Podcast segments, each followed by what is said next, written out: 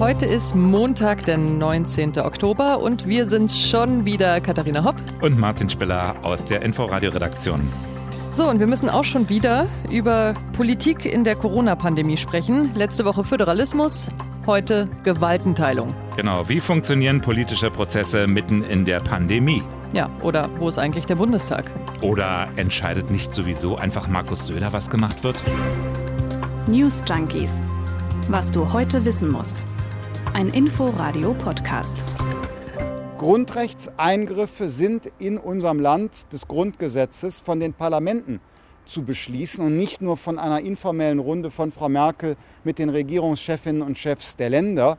Und deshalb ist unsere klare Erwartung, dass zukünftig über diese Fragen wieder im Bundestag entschieden wird. Das war nicht Markus Söder, das war Christian Lindner, der genau. FDP-Chef. Der fragt, wo ist eigentlich der Bundestag? Genau, es geht um die Frage, ne, wie wird in der Corona-Pandemie in Deutschland regiert und von wem?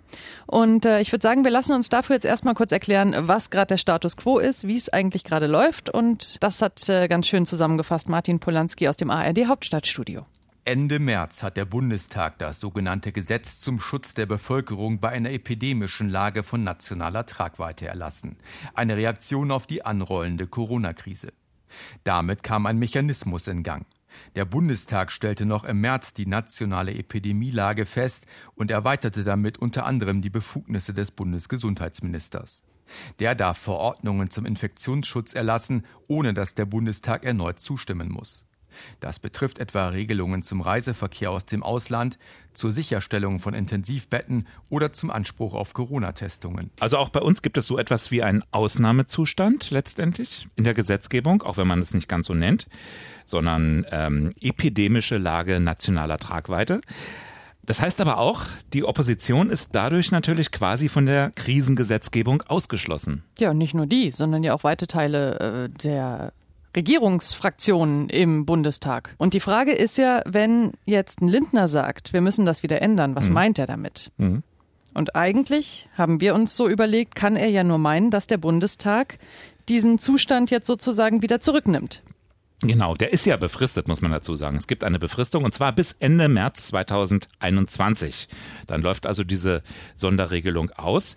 Aber das Parlament, das kann die Feststellung der epidemischen Lage aufheben, wenn die Voraussetzungen eben nicht mehr vorliegen. Genau, und die FDP war auch schon im September der Meinung, dass dem so ist und dass man das jetzt bitte mal zurücknehmen müsste, hat einen Antrag gestellt, da ist aber nur die AfD mitgegangen mhm. und äh, alle anderen haben gesagt, nein, nein, nein, wir haben das hier noch lange nicht im Griff, das bleibt mal alles schön, wie es ist. Ja, stellvertretend die Deutsche Krankenhausgesellschaft, die hat ausdrücklich gesagt, das Bundesgesundheitsministerium soll die Möglichkeit haben, rasch die nötigen Entscheidungen in Form von Verordnungen und Anordnungen zu treffen. Vor allem eben rasch, ohne ja, dass vorher schnell, lange im, genau, ohne im dass Parlament vorher rumdiskutiert genau, wird. Ne? So, jetzt dreht der Wind aber so ein bisschen, weil jetzt hörst du doch auch Stimmen von äh, wichtigen Juristen, die sagen, also irgendwie müssten wir den Bundestag langsam mal wieder mit ins Boot holen und mhm. auch zum Beispiel aus der SPD.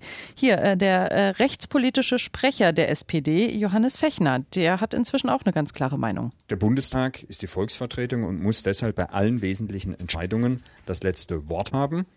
Konkret sieht das so aus, dass der Bundestag nicht mehr so einfach der Bundesregierung per Rechtsverordnung die Entscheidungen übertragen sollte.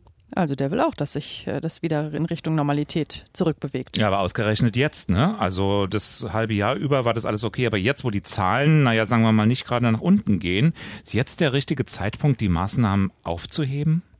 Naja, die Frage ist ja, worum es genau geht. Ne? Es geht ja um die Rechte von Jens Spahn als allererste Mal. Mhm. Und da ist jetzt natürlich gerade noch mal eine ein bisschen neue Lage entstanden, weil äh, gestern in der Süddeutschen Zeitung in einem Artikel stand, dass Spahn jetzt per Gesetz festlegen lassen will, dass er bzw. sein Ministerium die, die jetzigen Sonderrechte auch dann behält, wenn diese epidemische Lage nationaler Tragweite eben nicht mehr gilt. Das heißt, aus dieser Sondersituation, aus dieser Ausnahmeregelung wird dann Normalität. So, und das wollen natürlich im Parlament die allerwenigsten. Und da hm. schalten sich jetzt immer mehr Leute ein, zum Beispiel Katrin Göring-Eckardt von den Grünen. Am Anfang der Pandemie waren alle sehr unsicher. Wir kannten das Virus nicht. Wir wissen jetzt inzwischen sehr viel mehr. Und deswegen kann darüber im Parlament entschieden werden und auch über alle anderen Maßnahmen hinaus. Was der Bundesgesundheitsminister jetzt will, ist ja noch mehr Macht, noch mehr Verordnungsmöglichkeiten Ich glaube, wir haben die Zeit zur Debatte, die können wir jetzt auch führen und wir können auch sehr schnell debattieren. Das ist, hat der Bundestag ja auch gezeigt. Das haben die Parlamentarierinnen und Parlamentarier gezeigt. Und das, was im Bundestag debattiert wird, das findet in aller Öffentlichkeit statt und dann kann auch entschieden werden. Nun sieht auch der Entwurf von Minister Spahn ja vor, dass der Bundestag debattieren darf. Er soll nämlich ausdrücklich die Verordnungen, die dann erlassen wurden, auch abändern oder aufheben können aber sozusagen nachträglich, nachträglich. Ne? eine nachträgliche Debatte, damit er schneller entscheiden kann. Aber wäre das nicht vielleicht der beste Kompromiss? Na, das ist doch im Prinzip genau das, was im Moment schon passiert, oder? Es kommt eine Verordnung mhm. und die wird dann aber nicht vom Bundestag, sondern von den Gerichten wieder kassiert.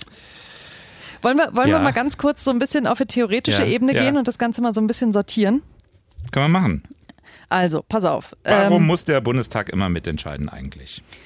Fangen wir doch mal an, was ist denn eigentlich ein Gesetz und was ist eine Verordnung? Mhm. Und ne, also ich meine, jetzt im Moment werden wir ja was, nur was diese Corona-Sachen angeht, mhm. äh, im Prinzip von Verordnungen geleitet. Genau.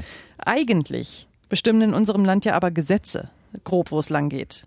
So, und diese Gesetze, die werden von der Legislative, vom Gesetzgeber verabschiedet. Und genau. das ist nicht Jens Spahn. Das ist nicht Jens Spahn. Ähm, das sind Bundestag und auch Bundesrat. Wobei es gibt dann natürlich Übersch äh, Überschneidungen, Verschränkungen. Äh, Jens Spahn, wenn er auch Bundestagsabgeordneter ist, dann ist er auch Mitglied des Bundestages natürlich. Ja gut, aber er hat da nicht die, das alleinige Sagen sozusagen. Und genau. die Landtage, die sind, die gehören ja auch zur Legislative. Genau, wobei es äh, im Fall ihrer bundesweiten Vertretung wiederum ein Spezialfall ist. Also der Bundesrat, der besteht ja aus Mitgliedern der Länderparlamente, bildet dann aber auf Bundesebene ein, ein Organ der Legislative. Ach, man merkt, wer hier, wer hier Politikwissenschaften studiert hat. lange her, lange her. ja, aber trotzdem, das ist ja gut, das alles mal auseinander zu dröseln. Ist ja auch immer die Frage, man muss ja auch unterscheiden zwischen Theorie und Praxis. Ne? Also äh, die reine Lehre ist ja so, Exekutive ist eben die Regierung, Legislative ist das Parlament. Im Parlamentarismus ist das ja nur so bedingt so, weil die Regierung ja aus dem Parlament hervorgeht. Also es gibt eigentlich die Einheit Regierungsmehrheit ja. plus Regierung ja. und die Opposition. Und dazwischen ist die da eigentliche also Trennlinie. quasi so eine Trennlinie. Ne, okay. Genau. Hm? Gut, aber lass es uns mal in der, in der simplen Theorie nochmal ja. zu Ende durchspielen, bitte.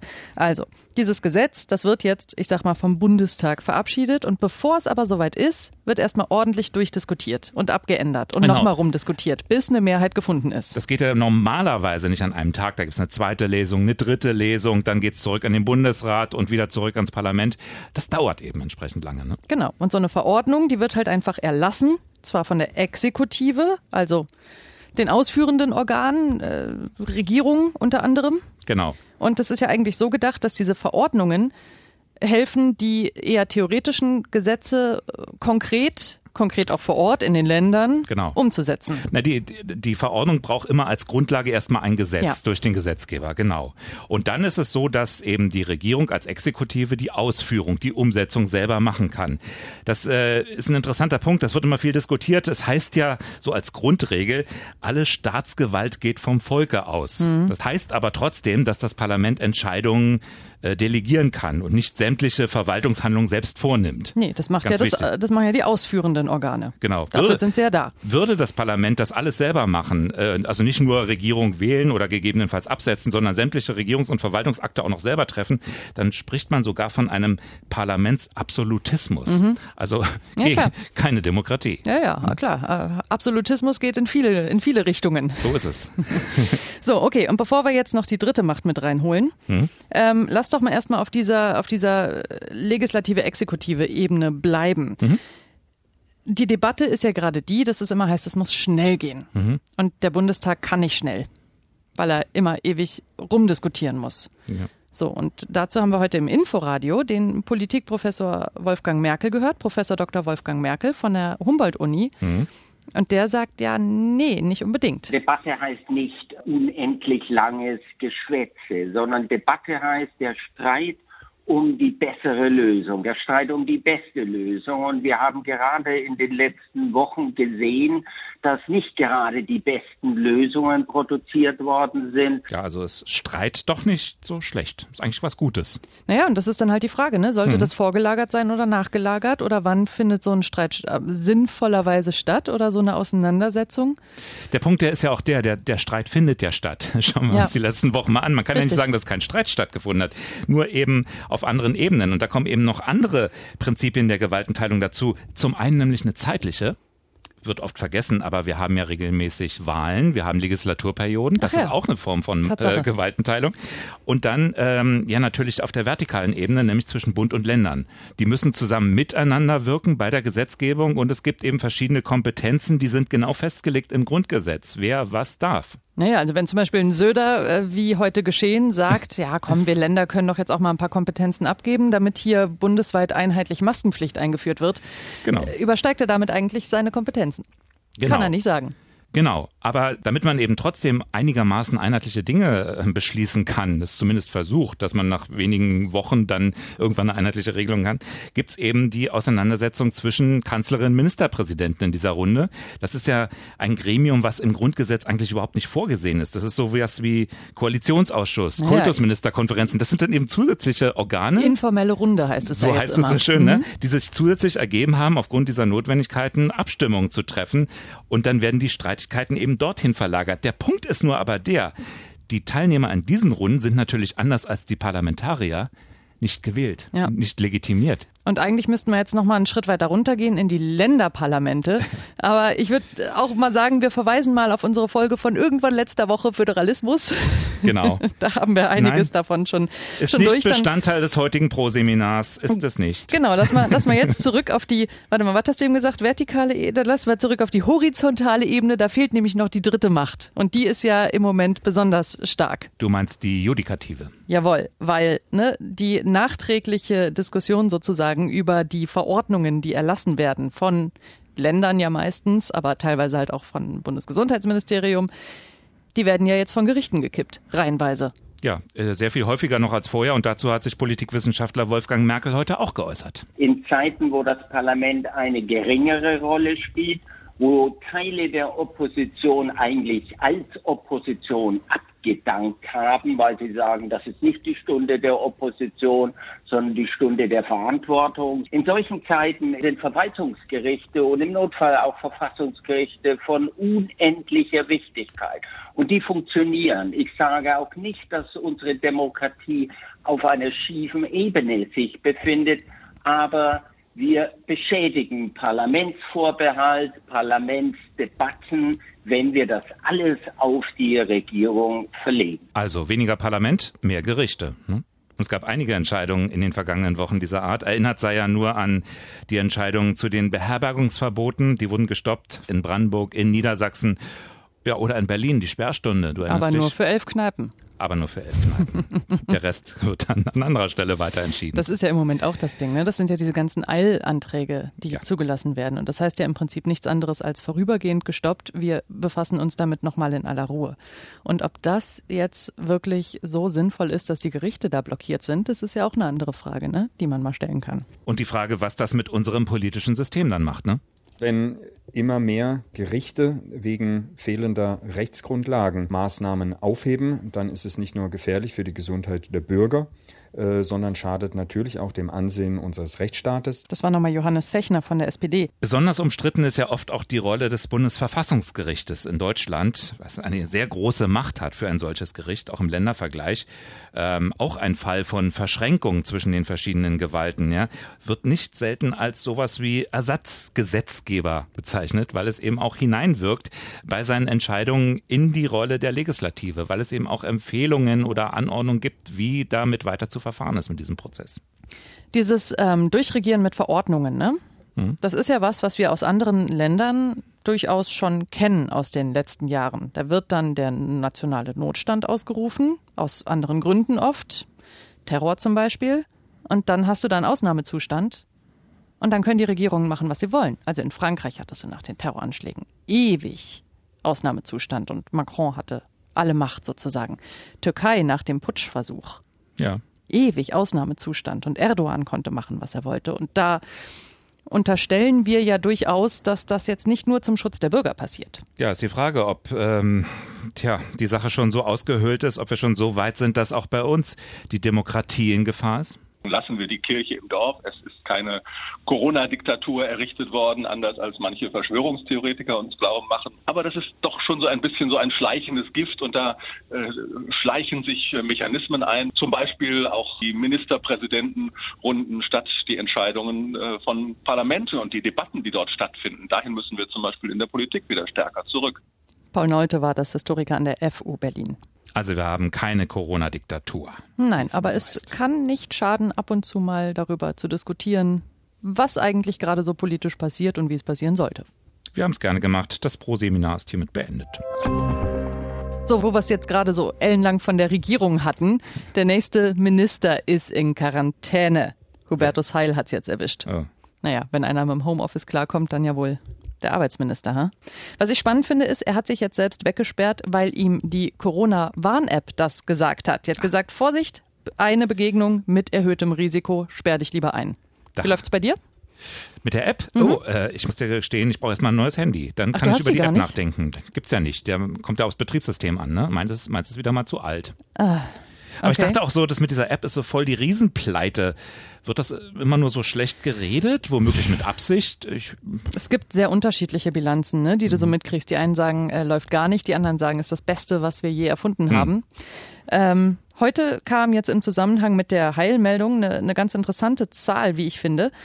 Der Leiter der Digitalabteilung im Bundesgesundheitsministerium, der sagt, dass jeden Tag fast 500 Leute in der App angeben, dass sie positiv getestet wurden. Hm. Das ist ja also ja, mein Gott, es ist jetzt gar nicht so wenig. Es ist natürlich, wenn du überlegst, dass im Moment hier so mehr als 5000 äh, bestätigte Neuinfektionen am Tag in Deutschland unterwegs sind, jetzt auch nicht unendlich viel, aber ich sag mal so, also bei mir sagt die App seit ein paar Wochen eigentlich durchgängig, dass ich Begegnungen mit niedrigem Risiko hatte. Na, wenn Corona dann vorbei ist, gucke ich auch mal. Sag mal, wenn diese ganze Corona-Nummer irgendwann mal vorbei ist, ne? mhm. ne? sagen wir mal so in sieben Jahren, wie fändest du dann eine Frauen-WM in Deutschland? Ah, eine Frauen-WM? Ja. Ist das was, was früher so Miss Universum hieß? Oder so Kochwettbewerb, so Frau Aha. am Herd, ne? Mhm. Aha. Wer, mhm. wer, kocht am besten? Ich habe vorhin sehr gelacht, weil das habe ich äh, heute früh tatsächlich bei uns im, im System, Redaktionssystem so gelesen. Nee. Frauen-WM. Und äh, ja, gemeint war natürlich die Fußball-Weltmeisterschaft der Frauen. Ja, gibt es einen anderen Sport außer Fußball? Naja. Naja, jedenfalls will äh, der DFB die 2027 austragen und zwar zusammen mit den Niederlanden und Belgien. Ich gehe dann mal davon aus, dass wenn der Zuschlag kommt, Berlin raus ist als Spielort, weil man wird ja doch langsam so ein bisschen nachhaltiger und will lange Wege vermeiden und so und dann wahrscheinlich eher so Köln und Dortmund. Dann können sich die Frauen der Welt dort messen in was auch immer. Ich habe auch noch was Passendes für dich. Ein Kennzeichen, ein Nummernschild auch für Fahrräder. Hältst du davon? Finde ich gut. Ist gut? Ja. Ist kein Scherz. Also die Berliner Polizei denkt wirklich darüber nach. Aber Grund, die zunehmende Aggressivität und die hohe Zahl an Unfällen. Das macht ja auch total Sinn. Verkehrsteilnehmer, ähm, wir wollen, also ich sage jetzt mal wir, weil ich ja viel Fahrrad fahre, wir wollen die gleichen äh, Rechte, also doch auch dieselben Pflichten, oder nicht? Dann fahr mal schön nach Hause und sei nicht so aggressiv zu den armen Autofahrern. Wir hören uns morgen wieder, wenn ihr wollt. News Junkies, könnt uns schreiben, newsjunkies at inforadio.de. Ja, und äh, falls ihr noch Menschen kennt, die uns noch nicht abonniert haben, dann weist sie gerne darauf hin. Sie finden uns in der Audiothek bei iTunes, Spotify, überall sonst. Tschö. Tschüss. News Junkies. Was du heute wissen musst. Ein Podcast von Inforadio. Wir lieben das Warum.